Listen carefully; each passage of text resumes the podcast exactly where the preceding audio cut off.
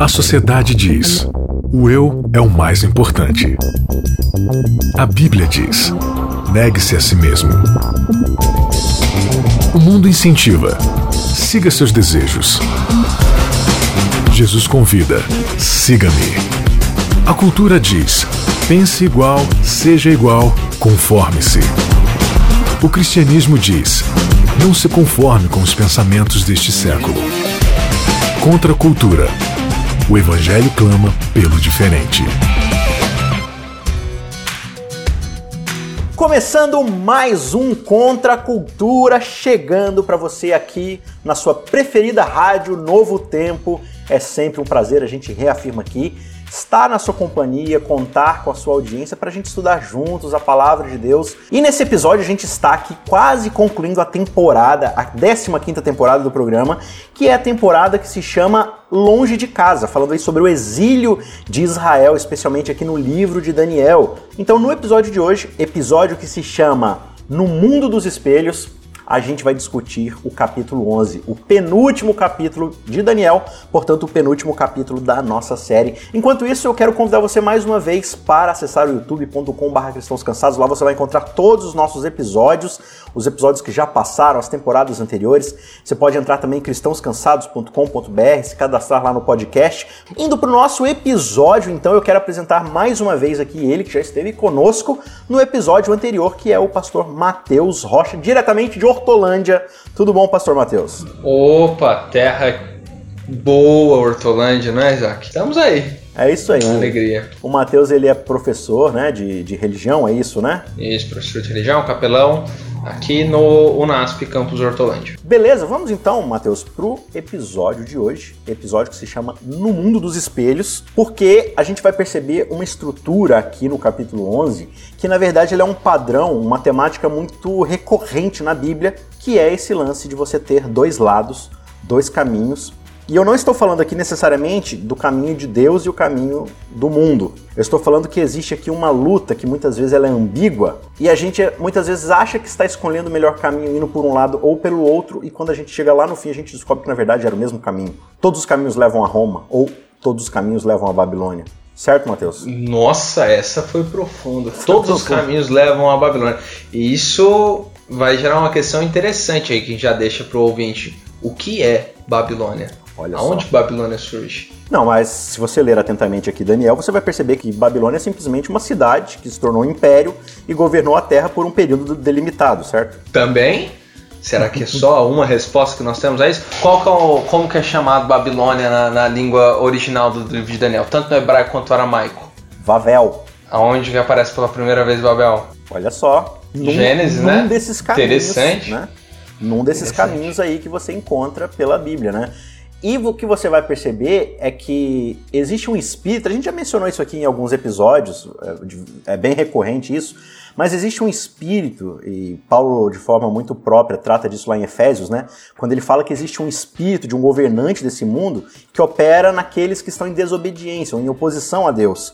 É um espírito, ele chama de é, um espírito no pensamento, né? algo que está no ar, que está na realidade. É algo que nos molda, algo que os alemães vão chamar de Zeitgeist, ou espírito do seu tempo, espírito da sua época. É algo que não importa no que você esteja pensando, fazendo, realizando, esse tipo de pensamento, essa forma de ver o mundo, ela toma conta como, digamos assim, parasita, pega um hospedeiro e vai moldando esse hospedeiro à sua imagem e semelhança. E às vezes você tá achando que tá fazendo uma coisa e tá na verdade servindo a outra. A gente tá falando de forma misteriosa aqui, então vamos esclarecer isso de um jeito mais, mais simples. Vamos pro texto aqui pra gente tentar entender o que que tá Vamos acontecendo. pro texto. Em Daniel, no capítulo 11, é, seguindo aí esse padrão que Daniel vai trazendo pra gente de ir ampliando as profecias que ele tá colocando, né, desde o capítulo 7 lá, e aí o verso 2 em diante vai explicar pra gente aquela figura que a gente já começou a ver, que é aquela batalha entre o bode e o carneiro. Só que aqui ele vai chamar de Rei do Norte e Rei do Sul. E ele vai dar descrições históricas aqui para mostrar de forma um pouco mais detalhada sobre aquela grande batalha que acontece lá no capítulo 8, que é a Medo-Persa e a Grécia, certo? A Macedônia. Quais detalhes que são interessantes a gente já ressaltar aqui, ô Matheus? Primeiramente, a ligação do 11 com o 10, a intertextualidade do 11 e o 10, e os capítulos anteriores. Então, no 10, já deixando a dica pro pessoal assistir, quem não assistiu ou ouviu, né, no uhum. episódio passado. No 10, um anjo aparece para Daniel no período da Páscoa. Ele está muito triste, está muito abatido. É o terceiro ano de Ciro. O povo já tem uma galera que voltou para Jerusalém, só que o templo está capengando. Ele está em jejum, está muito mal. Aparece um anjo começa a falar com ele. Aí quando chega no verso 17, quando o anjo falou que. 10. Do 10, isso, do 10, o anjo tá falando para ele que queria mostrar mais coisas para Daniel e Daniel fala: "Não, para, para, não sobra força alguma em mim". Porque ele até então, ele não tinha entendido nada das visões. Quando chega no capítulo 10, ele entende e fica mal porque ele entende. Uhum. Ele fala: "Meu, não faz sentido". E aí o anjo fortalece ele e começa a lembrar as coisas dele. Aí que chega o capítulo 11, que é a continuação do 10. Exato. Eu, eu o anjo falando para ele lá atrás, primeiro ano de Dario, eu te fortaleci. Que era o capítulo 9, quando Daniel lá, mal, também no capítulo 6, primeiro ano de Dario. Daniel tá mal com aquela questão do decreto do rei, de que não pode adorar. Daniel tá orando voltado para Jerusalém. Chega um anjo para confortá-lo. É aqui, o anjo tá lembrando eu te confortei. Então, primeira coisa, Daniel 9. O anjo, quando chega para confortá-lo, é sobre a expectativa do Messias. Das 70 semanas, do ungido que seria morto. Então, ele está fazendo Daniel lembrar disso. E aí ele começa a falar desse conflito que entra em paralelo com as visões do capítulo 7, 8 e também do 2, lá da estátua de Nabucco.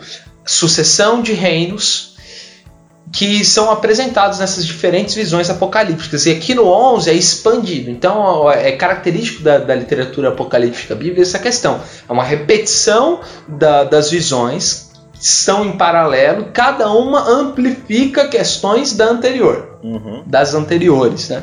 que é o que acontece aqui no 11, nesse, nesse trecho do verso 2 até o, o, o 4. E aí no, no 2 ao 4, tá mostrando agora para Daniel, explicando aquele conflito do 8, uhum. do bode e o carneiro. Aquele lance da briga entre os dois, que eu não ninguém derrotava um, mas aí chega um bode muito louco e veloz, num canto, pá, destrói numa só cabeçada, né? Uhum. Então, ele está explicando isso agora nessa questão. Tem o príncipe da Pérsia, diz que iria ainda vir outros três reis da Pérsia, e depois desses três reis da Pérsia, que ele está lembrando aqui ainda de Dario, primeiro ano de Dario, então ele está retomando essa questão do Dario, depois dele três reis, e aí vem a Grécia, Sim. como um rei poderoso, historicamente na interpretação identificado como Alexandre o Grande, né, destruindo o, o Império Persa. Você então, pode lembrar talvez aí daquele filme 300 de Esparta, né? Quando Belíssimo você tem a guerra filme, né? lá de, da, da Pérsia contra os gregos ali, e você tem justamente lá Xerxes, né? Sim, sim. Xerxes, que no livro de Esther vai ser chamado de Arraçoeiro, mas é a mesma sim. pessoa. Mas lá no final já do Império Medo-Persa, é isso que o pastor Mateus está falando, eles vão entrar numa treta nervosa lá com a Grécia, eles vão buscar briga, né? Na verdade, só que os gregos vão se melhorando até que vai sair um cara chamado Alexandre, lá da Macedônia, e vai sair conquistando tudo que há para ser conquistado, né? O verso 4, né? No auge do seu reino será quebrado. Então, é esse reino que derrotou o persa é poderoso, ele chega num auge, se espalha por toda a terra, só que chega um momento que ele se quebra. Assim como o chifre grandão lá, né? Ele se quebra e, e aí vem a questão dos, do, do, dos quatro ventos, retomando a ideia do oito. E só que o, o texto continua, mas não para sua posteridade, nem tampouco segundo o poder com que reinou, porque o seu reino será arrancado e passará a outros, fora dos seus descendentes. O que é interessante, porque aparentemente, então, esse, esse poder é sucedido ainda por outro. Uhum. Porque os quatro dentro do capítulo 7 e do 8, eles pertencem ainda a essa figura maior. Só que sempre no 7 e no 8, após isso, vem ainda outro poder diferente dos outros. No caso 7 e 8, chifre pequeno. Aqui aparece a partir do verso 5 o que a gente acredita se for olhar no paralelo com o capítulo 7 e 8, o que está em paralelo com o chifre pequeno. É, a gente vai ver uma transição futuramente, né, ali da Grécia para Roma, uma, uma, uma, simbiose que vai acontecendo ali, que ela, ela não tem as mesmas características de antes, né? ela vai sendo uma transição mais estatista, assim, é um negócio bem interessante que acontece. Ela meio que se amalgama uma coisa com a outra, né? Tanto que a cultura grega e romana está muito misturada, ela é muito simbiótica ali, porque realmente vai se tornando uma coisa muito misturada. A gente vê historicamente, né? Essa divisão dos quatro generais, um fica lá com Babilônia, né? O outro fica com Egito e a Síria e tal, o outro fica, enfim, e aí vai ter um momento, você pode estudar a história de uma forma mais profunda, mas vai ter um momento que acho que os, os Ptolomeus e os Uh, os Seleucidas, né? Vão começar a lutar isso. entre si ali e tal. Uhum. Enfim, e aí tá muito dessa guerra, tá descrita aqui no, no decorrer do capítulo. E, e, outros momentos mais, assim, tem um padrão histórico muito impressionante. Só que a coisa vai tomando um pouco de forma também, né, Matheus? De que, tipo, ela tá descrevendo fatos históricos, mas ao mesmo tempo, assim como lá em Isaías, em Ezequiel, ela carrega traços de uma narrativa que remonta a uma batalha que está acontecendo em paralelo, né? Você uhum. tem forças políticas guerreando, mas também existe toda uma questão histórica espiritual aqui acontecendo, porque ele vai falar de contaminação e profanação do santuário, de quebrar aliança, de refazer aliança, de fazer cessar o diário, ele fala de muitas coisas aqui que a gente vai tocar posteriormente. É, então, assim, da mesma forma como é interessante que é, Deus está falando, por exemplo, para Ezequiel, né? O Ezequiel está descrevendo ali a profecia, falando assim: ah, o rei. Ezequiel é Tiro? Ele fala de Tiro? Ou é o contrário? Tiro, é. Isso. Isso ele está descrevendo lá o rei de Tiro, né? Ele dá várias características de um monarca déspota, um monarca pesado, tirânico, só que ele começa a dar descrições assim de uma coisa mais celestial e tal. Aí você fica, peraí, mas ele está falando de uma coisa ou de outra? A resposta é sim. Né? Então, eu acredito que aqui no, no capítulo 11 isso, esse efeito também está acontecendo na narrativa, né? É, na realidade, Isaac, é importante até a gente lembrar uma questão que já foi comentada no episódio anterior. A literatura apocalíptica é esse tipo de gênero. Sim. Que está falando de questões políticas, literatura apocalíptica é extremamente política, de resistência contra a opressão de outro governo tal. Mas ele transforma essas questões políticas, sociais, históricas como uma questão figurada e simbólica usam a linguagem metafórica uhum. para falar que isso tem desdobramentos além de espaço-tempo. Sim. É, quando você vai para Apocalipse, esse efeito acontece muito, né? Ele está descrevendo lá um poder tirânico, um poder que persegue, um poder que vai matar, que vai destruir, que vai impedir, que vai fazer isso, aquilo. Aí o, o leitor, né, lá do primeiro século, pergunta: mas está falando de Roma ou está falando do futuro? E a resposta novamente é sim. Sim, sim. É, só, só lembra quando eu falo assim, além de é, fora de espaço-tempo, não é que é numa realidade atemporal, platônica, eu quero dizer. Né? É, platônica. Que ele está querendo falar de, de outra perspectiva histórica. Sim. Né? Sim, sim. Não, Além não tá daquela. reduzido a sua perspectiva temporal ali do momento, né? Daquele é, corte de tá... tempo que diz respeito à vida da pessoa que está lendo a carta. Na verdade, o, o, a literatura apocalíptica é isso. Deus está na história. Sim. Há um conflito na história. Há uma, uma guerra, há uma dualidade entre bem e mal dentro da história, no transcorrer dos tempos e dos reinos. Né? Agora, o texto vai descrevendo aqui no decorrer do, dos versos seguintes, né? Ele vai dando várias descrições aqui que vão se cumprindo historicamente. Só que ao mesmo tempo ele vai dando descrições aqui de que parece que esse reino do norte ele assume aí, digamos assim, a perspectiva de um ícone para descrever uma outra, um outro tipo de poder ou de realidade que também está atuando no meio desse processo. E aí o Reino do Norte se torna um ícone de uma realidade e o Reino do Sul se torna um ícone de uma outra realidade que está em conflito ali. É, que paralelos a gente consegue tirar pegando esse pensamento e essa ideia né, da, da linguagem apocalíptica que princípios a gente consegue começar a traçar aqui e o que que isso traz, além desse espaço-tempo que envolve o próprio povo judeu, o que que isso traz de perspectiva para nós que estamos estudando aqui a profecia no século 21? Norte e Sul, eh, voltando ao, ao, título, espelhos. Uhum. está no mundo de espelhos. Norte e Sul são reinos que aparentemente são diferentes e têm conflitos entre si. Uhum. Só que quando você vai ver o texto e analisar o texto, a descrição desses conflitos, a gente percebe que um é muito semelhante ao outro. Citar alguns exemplos aqui do, do, do paralelo. No verso 5, por exemplo, fala que o, o, o, Reino do Sul tem grande poder. E aí nos versos, no verso 13, fala que o Reino do Norte tem com grande poder. E usa inclusive as mesmas palavras no hebraico. Entendeu? Aí no, no, no verso 6 fala de aliança entre sul e norte. no verso 13 a 25, agora falando da perspectiva do norte, promovendo aliança uhum. entre os dois. Então, e, e, vários outros exemplos nesses paralelos, em que sul e norte são extremamente semelhantes. Ao mesmo tempo que eles estão brigando, eles são semelhantes entre si. Eles tomam as mesmas atitudes. E é, é interessante essa questão de quão eles são semelhantes, que eles até formulam um casamento, né? Uhum. aparecem alguns momentos aqui. É, e aí ele deu a filha para se casar com outro. Só que no final não dá muito certo. Eles são semelhantes entre si, mas eles brigam.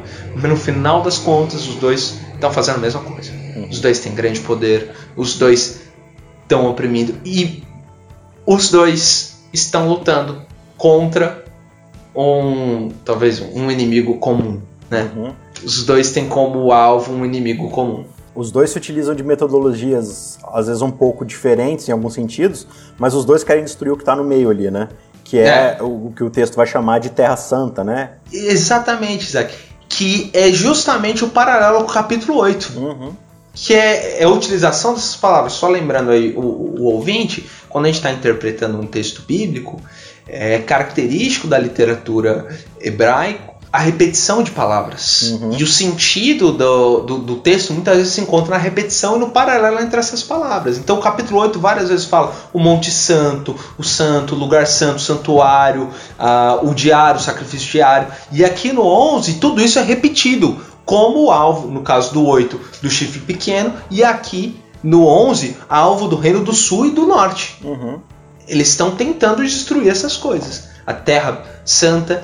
E aí entra a repetição de algo que aparece muitas vezes aqui no 11: aliança, santuário, sacrifício diário, uma linguagem muito relacionada a esses dois aspectos que a gente comentou no episódio anterior, que são aspectos centrais para se entender o livro de Daniel. Aqui no verso 30 ele fala: E tendo voltado, dará atenção aos que abandonaram a santa aliança. E vai falar Isso. no verso 31, né? A profanação do santuário, sua fortaleza, acabando com o sacrifício diário, estabelecendo uma abominação desoladora. Desolador, que né? Uhum. Então são expressões que ele está repetindo, que fazem paralelo, 8 e 11. Como se o chifre pequeno, aqui no 11, fosse explicado como não sendo apenas um poder, uma coisa. Sim. Ele envolve norte e sul. não tem para onde você correr, digamos assim, né? Ele dá características do Reino do Norte que repetem muito a narrativa do Êxodo, né? De quando o povo de Israel vai para o Egito e de lá ele pega ouro e volta para o deserto e tal. Só que ele meio que imita um pouco isso. Ele dá descrições assim que emulam muito assim a imagem de Deus como todo-poderoso no Antigo Testamento, né? Só que ao mesmo tempo ele tem características déspotas, ele tem características de, de, imposição, de coerção, ele toma aquilo que é do outro. Então, o, o, que dá a impressão quando eu leio isso aqui é que você tem, assim, é, esse espírito que a gente chama de espírito de Babilônia, é, que ele, ele, ele quer emular a Deus, ele se coloca no lugar de Deus para falar assim: olha, vocês querem ver Deus? Olhem para mim. Só que ao mesmo tempo, então ele está falando assim: olha, eu estou carregando o nome de Deus. Olhem para mim, eu sou a representação de Deus aqui na Terra, eu sou a sua imagem. Só que ele vai fazer coisas que tem mais a ver com Babilônia e não com Deus.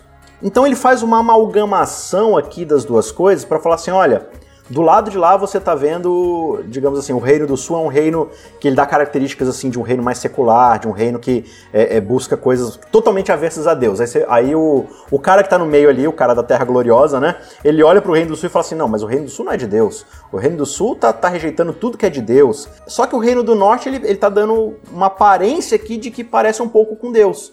Então acho que o reino do norte está certo. Só que se o leitor atentamente começar a perceber, e isso é muito próprio também de Apocalipse, né? Apocalipse ele está dando descrições para falar assim, gente, o engano é tão grande que você vai achar que é coisa de verdade. E não é. Então por isso que eu estou tentando explicar para você que não é, porque você vai se enganar. Então aqui ele está falando a mesma coisa. Olha, cuidado quando vier essas alianças. A gente vê na história, né, como é que Roma oferece aliança para o povo judeu. O povo judeu aceita essa aliança, não confia em Deus, e aí Roma vai lá e subjuga o povo. Né? E aí quando você vai, por exemplo, para o período cristão, você vê exatamente né, uma Roma pagã oferecendo aliança para os judeus, falando assim, olha, não vamos perseguir vocês, a gente vai até adotar o Deus de vocês como o Deus do império, e vral, daqui a pouco você tem uma igreja cristã totalmente envolvida em algo que é coercitivo, punindo pecados com pena de morte, com, com destruição, né, obrigando as pessoas a servirem a uma religião estatal, ou seja, mas peraí, isso não era o Reino do Sul? A gente foi pro Reino do Norte porque era o contrário disso, mas agora o Reino do Norte tá a mesma coisa do Reino do Sul, e no meio dessa briga, dessa guerra de espelhos, a gente tá ali no meio nessa terra gloriosa tentando falar, mas para onde a gente vai? Né? Para onde a gente olha? Qual que é a esperança no meio disso tudo? Na narrativa, o que é descrito lá no começo, Daniel 1, é um Nabucodonosor que pega as coisas do santuário de Deus, uhum. as coisas de Jerusalém, e vai toma para si. E Nabucodonosor tem a postura de Deus. Sim. Como se Nabucodonosor estivesse tomando o lugar de Deus. Ele quer jovem sem defeito, tal, a semelhança dos sacerdotes. Se assemelha a Deus porque quer tomar o lugar dele. Uhum. Então, Babel tem esse, esse espírito. Babel é o vamos fazer guerra contra Deus, que é Gênesis 11. Sim. Vamos subir até lá em cima, né? Vamos sitiar os portões do céu, significado do nome de, de Babel, né? Sim. Portal do, do céu, portal dos deuses. E aí, Daniel e os amigos dele são descritos como sábios. E o grande lance que faz eles se destacarem em meio às tramas da, da corte babilônica é a sabedoria. E aí, quando a gente chega no capítulo 11, quem é que são aqueles que no final são os perseguidos, que não estão nem no Reino do Sul nem no Reino do Norte, que são aqueles fiéis? São Eles sábios. são chamados de sábios. Uhum. E aí vem a noção do o que é sabedoria dentro do livro de Daniel. Sabedoria é o que Daniel coloca lá no 2. No... Eu reconheço que tem um Deus que é maior Sim. que eu. Eu sou criatura, ele é o Criador. Uhum. Interessante que a sabedoria dentro do pensamento hebraico, bíblico, não é ser grande Sabedoria vem com o reconhecimento de que eu sou pequeno e existe alguém que controla a história Sim. e os reinos. Diz o tolo no seu coração, não a Deus. Não a Deus. É o tolo que diz que não a Deus. É, é, o rei do Egito que diz quem é o Senhor para que eu lhe obedeça. Só que é interessante, é, é muito bonito isso, né? E, e, como é que a gente precisa prestar atenção, porque muitas vezes a gente acredita que está assumindo uma postura cristã, uma postura, uma postura de quem está mostrando Deus para as pessoas, e a gente muitas vezes, é, a gente precisa, a gente já falou isso aqui algumas vezes, né? A gente já falou sobre Apocalipse, sobre volta de Jesus. E quando a gente estuda profecia, a gente às vezes da nossa perspectiva mais adventista, a gente tem uma mania, um mau hábito de simplesmente olhar para fora, dizer quem são nossos inimigos, aquela instituição, aquele, né, aquela figura religiosa e falar assim, não, ele é o problema. Enquanto eu não estiver lá, eu estou livre desses problemas. E muitas vezes, sem a gente perceber, a gente absorve essa postura do tolo que diz não a Deus. É, só que a gente não faz isso de forma ateística muitas vezes, né? Não, eu não acredito em Deus. Sim. A gente faz isso de um outro jeito. A gente se coloca no lugar desse Deus e fala assim: eu mesmo sou o meu Deus. E a gente fala assim: não, mas eu não faço isso, eu não fico pedindo adoração para minha vida. Mas é o que o Mateus falou: no pensamento hebraico, toda vez que você ignora a vontade de Deus e que se coloca acima de Deus, tomando suas decisões, qual é a postura de Adão e Eva? Né? Ao comer do fruto, eu vou decidir o bem e o mal por conta própria. Eu não preciso de Deus para definir o que é o bem e o mal. E essa é a postura de Babilônia o tempo todo. Lá em Babel, lá no capítulo 11, né? Deus chega e fala assim: Eu vou dar um arco para vocês, simbolizando que eu sempre salvarei vocês. Aí o homem fala assim: Não precisamos da tua salvação. Vamos construir uma torre para que o nosso nome seja lembrado, para que a gente vai garantir nossa Fazer meu nome grande. Fazer nosso Fazer nome, nome grande que vai ser repetido por Nabucodonosor, né? Para que o, no, Sim, meu, que o meu, meu nome, né, grande. seja Totalmente glorificado na Babilônia. Você vê que é um espírito muito padrão. É que você soltou um aqui que eu, eu acho que cabe muito bem aqui. A literatura apocalíptica, ela tem sua origem, muito de sua origem, na literatura sapiencial. Uhum. E um dos, do, do, dos marcos para a literatura sapiencial, por exemplo, é um salmo, Salmo 53, que você citou. Uhum. Diz o tolo no seu coração, não há Deus. O que então é ser tolo, o contrário de sábio. E o Salmo 53, ele não fala apenas da questão como se fosse o, o, o que não há Deus, é o ateu que não acredita em Deus. Porque o que ele fala logo em seguida, o tolo que diz o seu coração que não há Deus, é aquele que devora o pobre, uhum. aquele que não tem o que comer, aquele que pratica injustiça, que tem suas mãos com sangue inocente, aquele que, que faz o mal. Então, não necessariamente dizer no seu coração não a Deus é declarar um, um ateísmo. Sim. O dizer não a Deus no meu coração é fazer meu nome grande, olhar para outro ser humano e considerá-lo inferior a mim. É porque eu só sou grande diante do outro quando eu não reconheço que existe algo maior que eu acima de mim. Exatamente. Né? Então, já que eu não presto contas para ninguém, então a única última coisa que eu queria falar aqui é que essa ideia de profanação do santuário, ela é muito grandiosa porque todo o caráter de Deus está explicado no santuário. Então, desde o início, essa guerra cósmica tem por fim profanar o nome de Deus, distorcer o caráter de Deus para as outras pessoas. É isso que Satanás vem fazendo.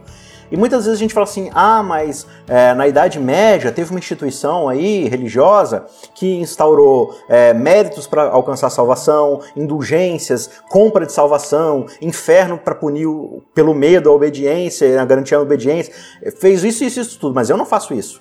Só que muitas vezes eu carrego o nome desse Deus para as outras pessoas, mas eu exijo delas uma perfeição moral dentro de um âmbito de querer buscar a salvação, de, de, alcançar a salvação diante de Deus de uma determinada forma. Eu oprimo, como Mateus falou, outras pessoas que não estão, às vezes, debaixo dessa realidade, ainda não alcançaram é, é, é, essa realidade diante de Deus, estão buscando, às vezes, precisam desse encorajamento, precisam dessa ajuda, e a gente negligencia, a gente é muitas vezes é coercitivo, a gente obriga essas pessoas, impõe um pesado fardo sobre elas. O que, que a gente está fazendo? A gente está sendo cobreiro nessa distorção do santuário, do caráter de Deus. Né? A gente está distorcendo o nome de Deus para as outras pessoas e essa é simplesmente a forma como a Babilônia age.